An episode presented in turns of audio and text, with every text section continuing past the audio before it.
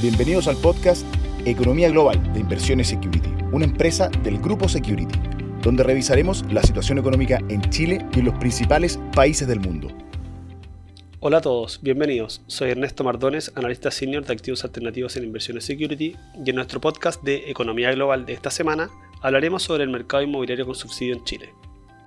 La solicitud de apertura de un proceso de organización judicial anunciado el pasado 15 de septiembre por una de las empresas inmobiliarias más prestigiosas del mercado ha vuelto a poner esta industria en boca de todos. Me refiero a Sencorp, quienes fueron pioneros en el desarrollo de la zona denominada Sanhattan. Sin embargo, no son los únicos, y dicho en palabras de ellos mismos, ha sido un terremoto de 35 meses que ha impactado a toda la industria.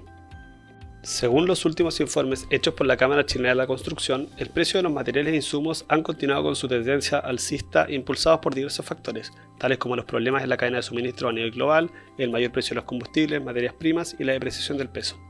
Estos hechos no han dejado a nadie indiferente y las autoridades están prestando especial atención a un submercado que quizás puede considerarse más silencioso, pero no por eso menos relevante, el mercado inmobiliario de las viviendas con subsidio. En marzo de este año, el MIMBU publicó una resolución exenta que amplió la cantidad de cupos disponibles para las familias interesadas en postular el subsidio DS19 y aumentó el precio máximo de venta en conjunto con el monto cubierto por el subsidio. La iniciativa pretende ayudar tanto a las familias como a las constructoras e inmobiliarias, de modo que puedan retomar los proyectos a los que han renunciado, que no han iniciado aún o para que continúen las obras.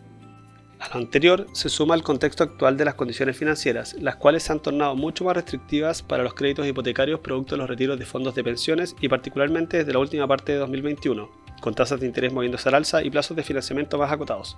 En general, el mercado de financiamiento a largo plazo se ha tornado menos profundo de lo que estábamos acostumbrados, lo que ha dificultado el acceso a una vivienda nueva. Debido a esto, hace algunas semanas el Congreso presentó un proyecto que busca que el Estado garantice el 10% correspondiente al pie como una parte de una serie de medidas que buscan fomentar la inversión. Con esto, se pretende que los bancos financien el 90% del valor de una casa o departamento, sin costos adicionales por provisiones para cubrir el riesgo de crédito. Esta ayuda detalla que el valor tope de la vivienda que podrá adquirir la persona es de 2.600 UF, lo que se traduce en que beneficiarios de subsidios habitacionales podrán verse favorecidos igualmente.